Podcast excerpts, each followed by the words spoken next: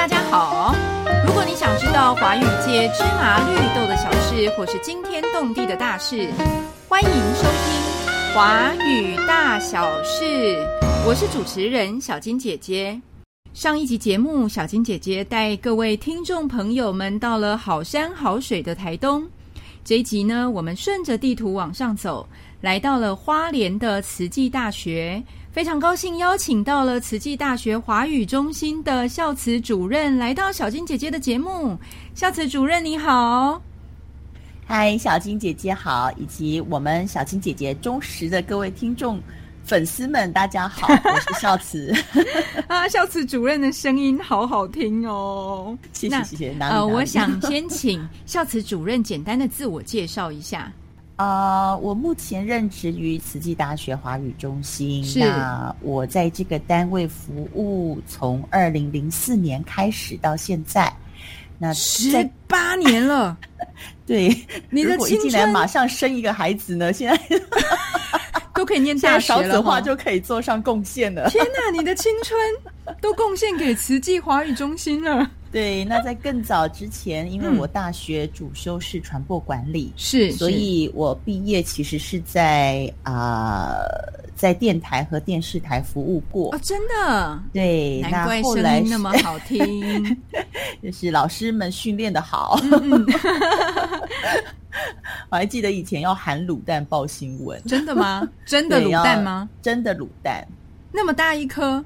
对，真的卤蛋。请问含卤蛋报新闻的目的是？目的是啊，主要是要让每一位修这堂课的学生都可以学习把口腔打开，对，把舌位放到最正确的位置，不然很容易，呃，它会有一些偏误，可能比较难去察觉。哇哦！还真的有含卤蛋训练这件 哦，那我的课我要教学生含卤蛋呢，每次嘴巴都不打开，他们。对和那个练合唱，小时候我练合唱，老师要要求把几根手指头放到嘴巴里，对对对，他就是要要求，对对对对对，他就是要不要让你练习把口腔打开，但如果你口腔没有打开，你其实声音或是那个。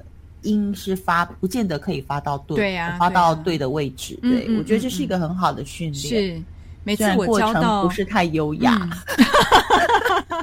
每次我教到日本学生，我也很想教他们这么做。有点困难，需要突破一点心理上的。对呀，对呀。好好好，我们回来。刚刚提到说您在电视台工作，那怎么会到现在到慈济的华语中心呢？呃。主要我刚毕业在高雄的几个电台工作过，那因为我个人比较喜欢大自然的环境哦，呃，那再加上我的家人都是慈济志工，是是是，所以家人也蛮支持的，那我就转到了在。呃，大爱电视台在东部的中心，嗯嗯嗯，所以就到花莲。工作啊，主要是节目部的执行制作，就是做节目从企划到执行、拍摄、剪接、脚本、访问、剪接？啊，剪接有剪接师来协助，那拍摄的话会有摄影师来做搭配。所以，我向来就很喜欢做这种企划跟执行的工作。嗯嗯嗯嗯。哦，那二零零三年，慈济大学华语中心开始试营运。嗯嗯。那零四年呢？呃，第一任的主任，呃，也是我们之前的那个教教育传播学院的院长刘佑新院长，他是我们华语中心创办的的第一任的主任。哦。他那时候呃。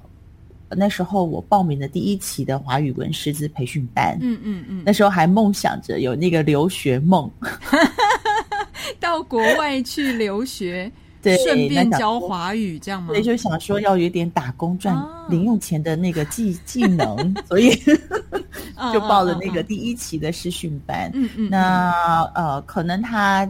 从别的地方，或是看到我的背景，知道我们家是慈济志工，那我大学也参与慈济青年志工的一个社团，嗯嗯，所以呃，他就问了我有没有兴趣来华语中心帮忙。那因为我对于华语中心做什么样的工作内容我都不熟悉，嗯嗯嗯嗯，所以就真的是从头学起，是是是，从写公文、写千程开始练起。对呀，一接行政谁会写公文啊？对不对？尤其我们写习惯那个节目脚本或是新闻稿，总是比较自由奔放。嗯，那是 和那个一样的。对对对，所以很有趣的一个过程。嗯嗯嗯嗯那我自己也没有想到，就是呃，后来因为这份工作，让我对华语教学开始有越来越多的热情和兴趣。是是是，那学校慈济大学也非常的栽培我，呃，嗯让我在二零零八年到二零一零年这个这两年当中，让我到台师大华研所去进修。嗯嗯嗯嗯，嗯，所以所以你就拿到了华研所的学位。对对对嗯嗯嗯。对对，然后再回来到慈济大学继续服务，这样子，嗯嗯嗯，就一路到现在，从一个小行政什么都不懂，到当上华语中心的主任十八年呢，我的天呐，心酸血泪都在里面。对。真的是心酸血泪。啊小青姐姐说的是，是，当过行政的都知道。那我想请问一下校慈主任哦，那个慈济华语中心的定位，就是它在慈济大学里面是一个什么样的定位啊？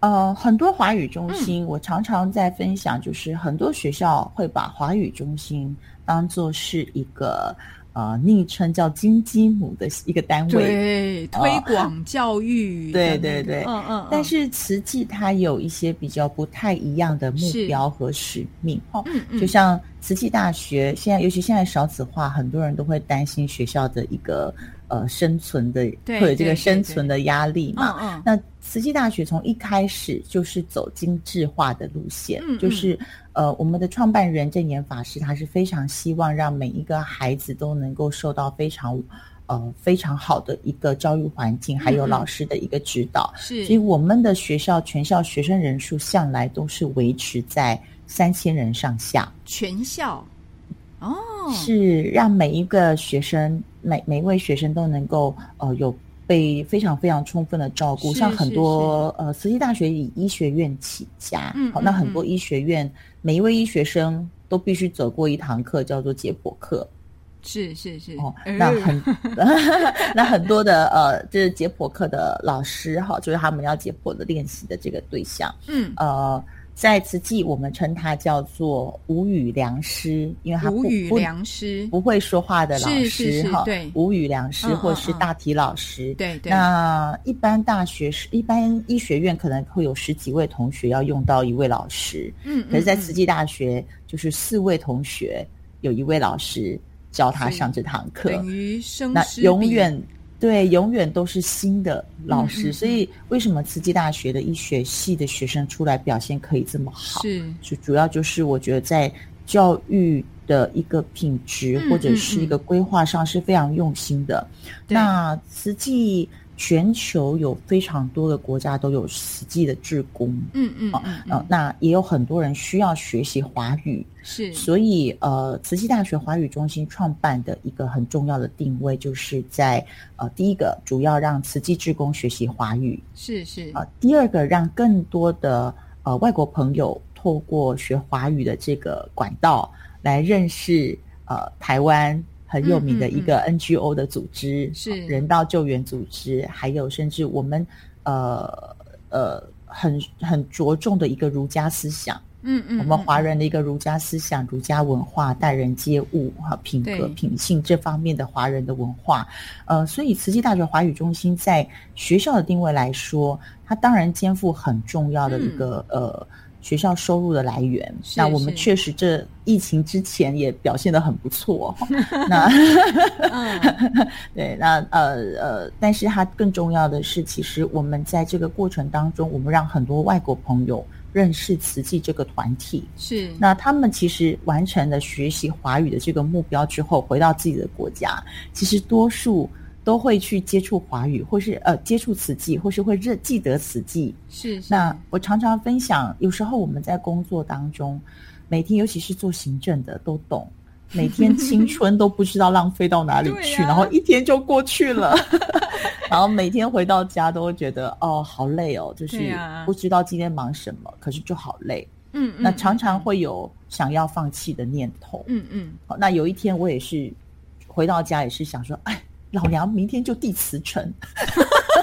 但这个话可能在心里 OS 了一百遍，但不敢讲出去，可能有八百遍，八百遍。但是，等一下，等一下，我觉得这一段跟前面的反差也太大了，因为我本身是一个很活泼的人，对呀，对呀。从小我们家庭的一个一个品格教育来说，我爸非常重视这一块，嗯，所以小时候大家都会领市长奖啊、县长奖啊，对对。但是我爸都就是那个不重要，对，嗯，反而我领了一个毕业的一个服务奖，我爸。请客哎，请全班 每个人吃饭，好可。爱他很重视这个，所以呃，一方面我个性也很活泼，一方面就是可能对于品格这一块，我们是可能我自己就会比较特别的有一些坚持或者是一些感触，嗯，所以小金姐姐跟我互动这么多年，知道我个性很开朗，但是就是可能也会 在工作上，我也是特别有一些自己的要求。对对，您刚提到那个。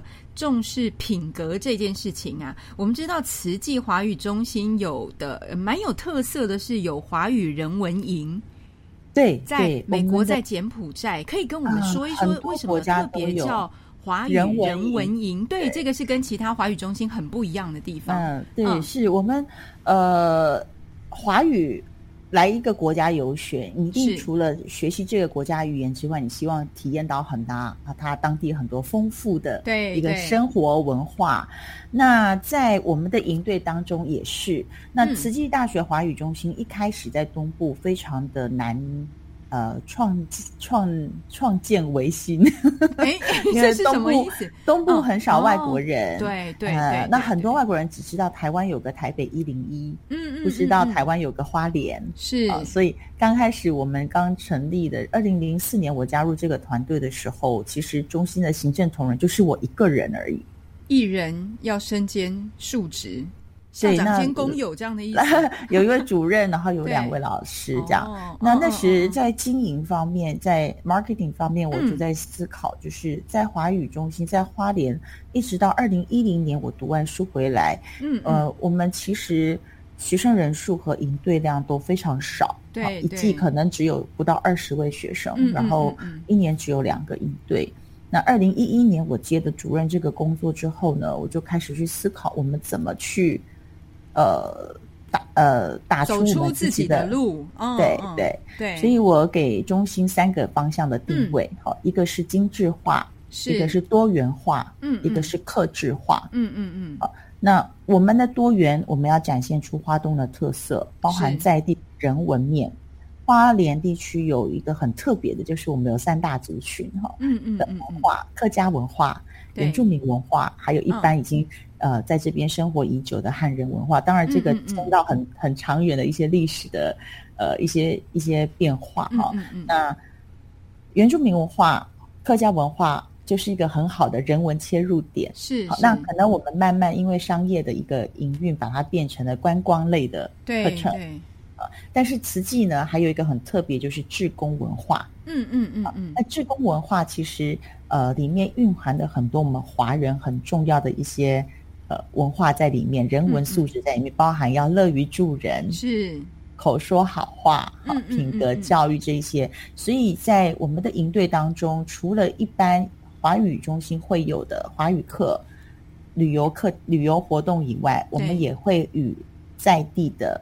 呃，一些呃社区营造中心或者是一些弱势扶助的一些机构合作，好，比如说我们会带学生到呃偏乡去，嗯，跟学校做交流跟合作。比如说，我们学生可以用他学的华语介绍他的国家，让我们花莲地区有一些比较弱势的家庭的孩子可以开拓他的眼界，嗯，增长他的国际观。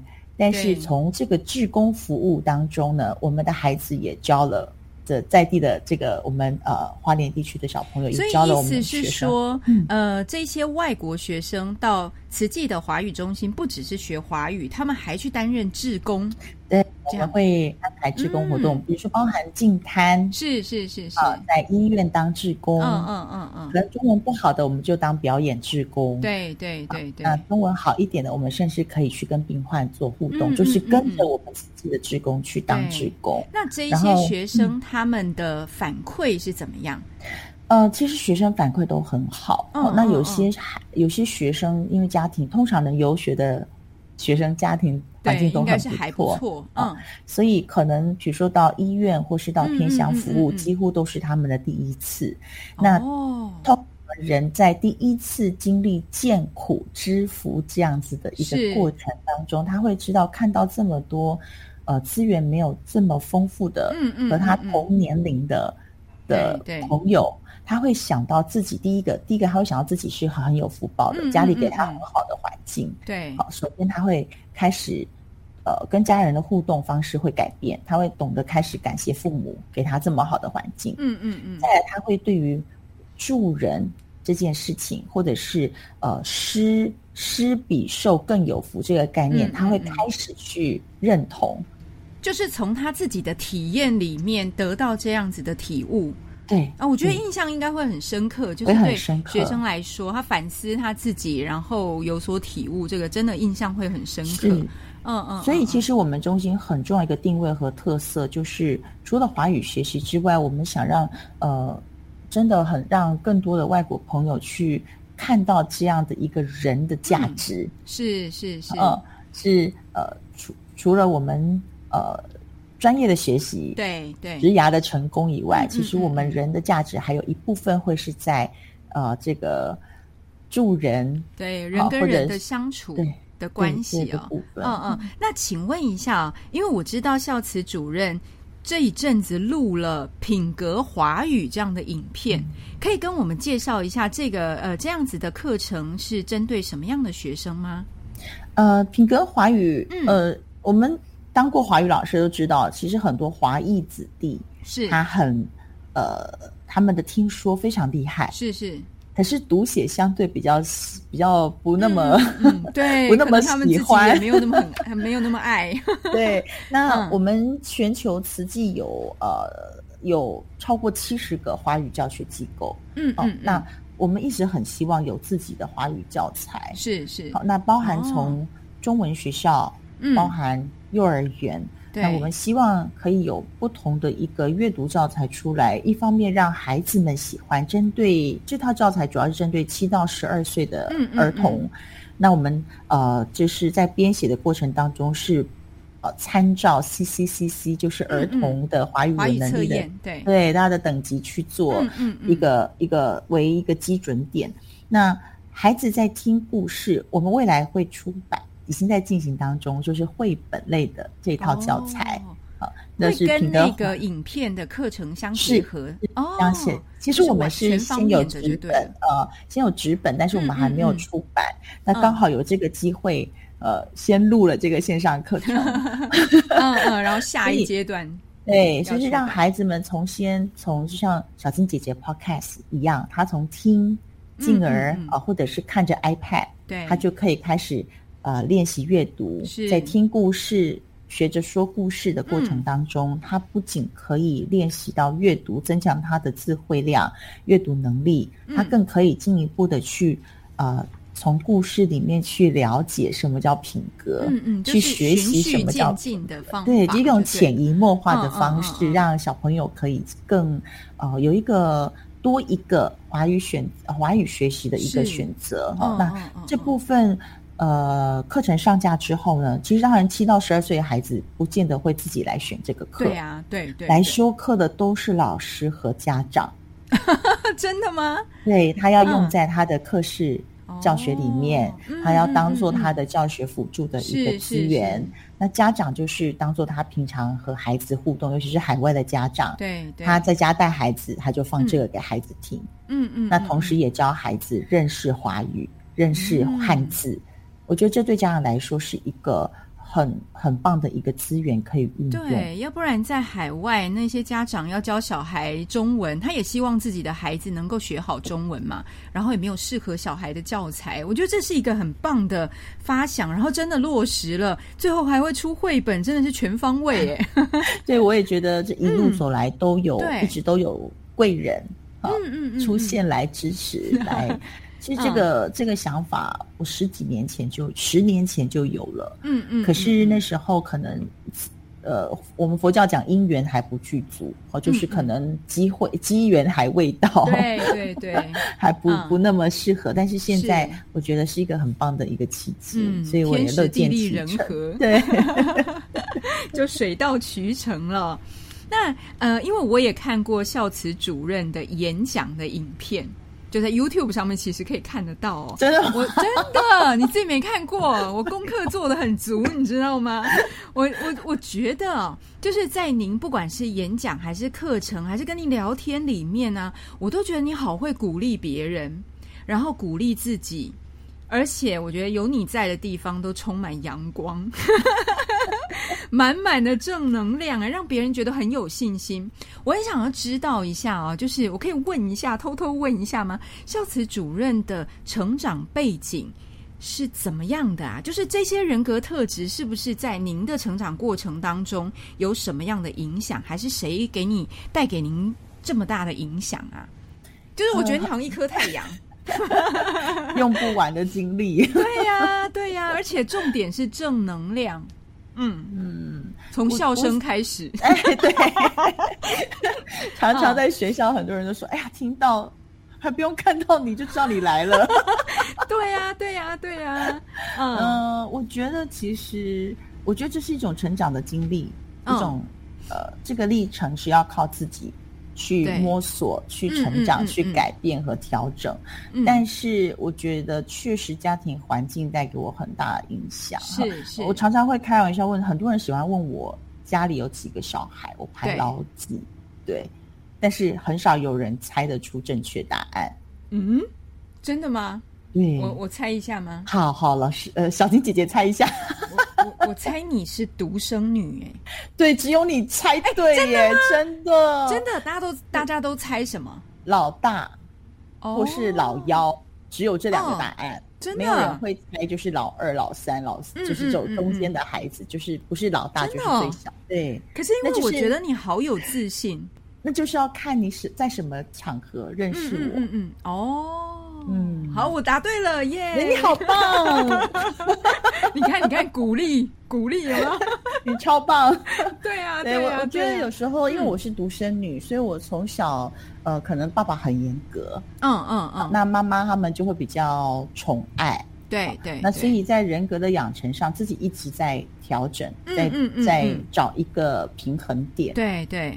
那。呃，但是从小父母给我一个观念，就是你没有兄弟姐妹，是，所以你必须学习独立。嗯嗯，因为有一天爸爸妈妈会不在。嗯，因为我我父母都是志工，所以他们对于这个人生无常是，对，呃，很常常接触的，所以他从小就给我这个观念。嗯，那呃，那当没有兄弟姐妹可以倾诉的时候，我就是自己最好倾诉的对象。对。那当没有人可以在我身边鼓励我的时候，我就是鼓励自己最好的对最好的对，就是最好唯一的人哈。所以要独立自主、自自主，然后自立自强，什么问题都要自己解决。对，那以以前我很喜欢书写，嗯嗯嗯，好。那后来因为接触媒体之后呢，我开始比较能够接触很多社群软体，是。所以有时候很多人说，为什么你常常可以在呃，脸书上放一些这么激励人心的，其实有时候都是在鼓励我自己。自己，嗯嗯嗯嗯，写给自己看的。对，嗯嗯嗯嗯。那我觉得其实呃，与其找有时候找别人倾诉，嗯，像我们现在。这么忙，对啊，不是每一个人都有时间听我讲话。我 我现在认真听你讲，那也不是每一个人都听得懂我们想要表达什么。是是是是，所以我觉得自己还是能够陪伴自己最长久而且最忠诚的一个伙伴。嗯嗯嗯嗯。那当你学会鼓励自己的时候。你就更容易、更自然而然的会去鼓励别人，是是是，成为别人的依靠。对，嗯嗯嗯嗯，好啊，谢谢谢谢。那接下来我想要问一下孝慈主任哦，我们刚刚谈了这么多有关慈济华语中心、慈济的人文精神、品格教育，然后回溯到您自己的成长历程，我想要请问一下孝慈主任啊，您最大的梦想是什么？不管是在工作或是在生活方面。都可以。其实哦，其实我从小到大最大的梦想就是当贵妇。真的吗？是真的普通女生的梦想。当贵妇和公主这种，就小时候那种童话世界的梦想。什么事情都不用做，对，然后有人帮你弄得好好的。对对对，但是现在在有人问我同样问题的时候，其实，嗯，我觉得我最大的梦想就是活得快乐自在。就是一直做对，一直做自己想做的事情，然后一直有机会学习和成长。嗯嗯，那不管在什么职位，因为呃，大家会叫我少慈主任，可是我常常说叫我名字就好，因为主任只是我现在的工作上需要用到的一个职称。对，但我就是我，嗯，我就是李少慈。嗯嗯，啊，所以呃，我觉得呃，这个的名字或是这个这个。个性，这才是会跟着我一辈子。对对对对，嗯，所以我希望就是我可以很好的做自己，然后永远都可以一直有在成长。嗯嗯，然后永远都愿意尝试。是是，我只有在节目里才叫你孝慈主任呢，平常我们不是都叫你姐姐吗？对，真的，真的，真的，对吧？嗯嗯嗯嗯，对啊，你说的对啊，主任只是一个职称，你可能会离开那个位置，可是我觉得蛮重要，因为有的时候学生也会问我说，教书教了二十五六年了，怎么保持教学的热情？那我觉得刚你讲的也是，呃，也是我我也有同感了，就是一直要学新的东西，你就可以一直前进。再来就是你要爱上你自己做的事情。这个反复不断的过程，你真的就会就会有感觉上好像有好像有无穷的精力。呃，真的是这样，真的是这样。嗯，然后这个过程会帮你带来吸引，嗯呃，更多的良师益友。对对，而不是损友。嗯嗯嗯嗯。哦，那慢慢当年纪渐长的时候，当我们不再需要做这么多的社交，或者是我们的。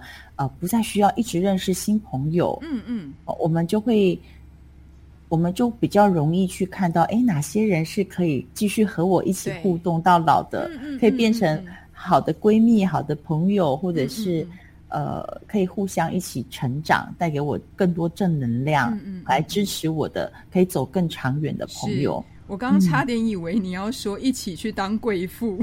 哎呀，这个平常就要做了，好不好？开玩笑，平常就要做了，约一下，约一下。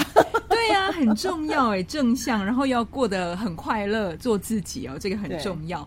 那最后，我想请问一下孝慈主任哦，如果说，因为刚刚您提到说到慈济的华语中心已经十八年了，如果生了孩子，他都念大学了，回首来时路的话，你会怎么样总结这段经历呀？不管是最快乐的、辛苦的、成就感的，都可以跟我们分享一下吧。Never give up, never give up，永不放弃。对，我不觉得我是一个聪明的。嗯，从小到大我功课就不是很好的，嗯嗯嗯，我也从来不是学霸，可是我一直觉得我一直在成长，嗯，然后一直有新的东西进来到我的生命当中，嗯嗯，那有时候想要达成一些目标不是那么容易，是，可是不要放弃，不管做哪一份工作。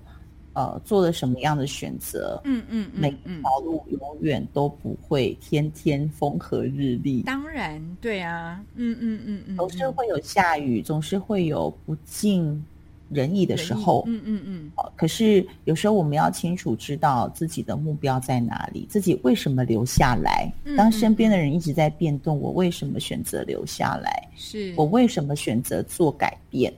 都要很清楚的知知道自己要的是什么，而不是呃一常常把注意力诉诸于外。比如说，不管在我做这个决定是因为别人怎么样，嗯嗯嗯，我我离开是因为别人怎么样，别人是别人，对对对，嗯嗯啊，你要知道，我们要知道自己要什么。所以我常常跟自己说，永不放弃，never give up。我到现在，因为我一直都不觉得自己英文好。嗯嗯嗯，虽然很多人可能不觉得，可是真的我英文真的不好。我到现在每每个礼拜我还是坚持有一位老师陪伴我，呃，练习两个小时的英文。这个很重要哎，就是把它变成习惯。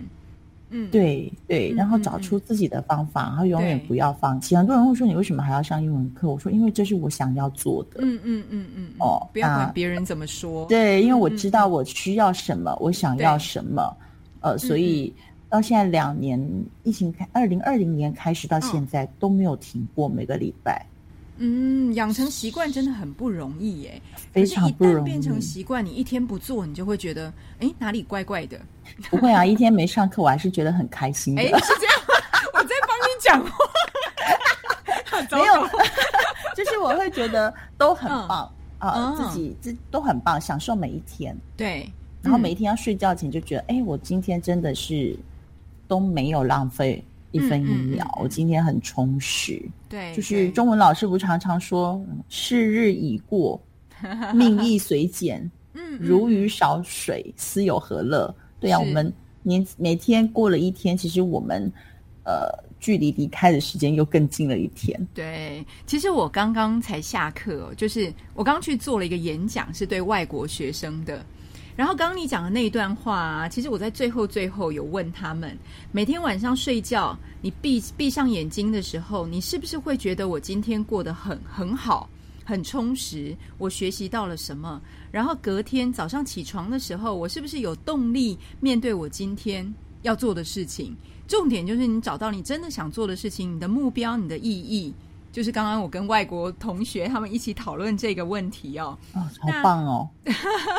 对啊，因为这个不是每一个国家都习惯去讨论的。对对，嗯可是他们可以，他们好开心，就呃找到他们自己想要的目标，他觉得一步一步的往前进哦。嗯，我觉得今天真的非常高兴，邀请到了孝慈主任来到我们的节目哦，带给我们满满的正能量。虽然有时候小金姐姐不小心，就那个笑声就出来了，真的非常谢谢孝慈主任，谢谢小金姐姐还有小金姐姐忠实的铁呃铁粉们哦，很高兴啊。非常荣幸，真的嗯。谢谢。如果你想知道华语界芝麻绿豆的小事，或是惊天动地的大事，欢迎继续收听《华语大小事》。我是主持人小金姐姐，我们下次见喽，拜拜。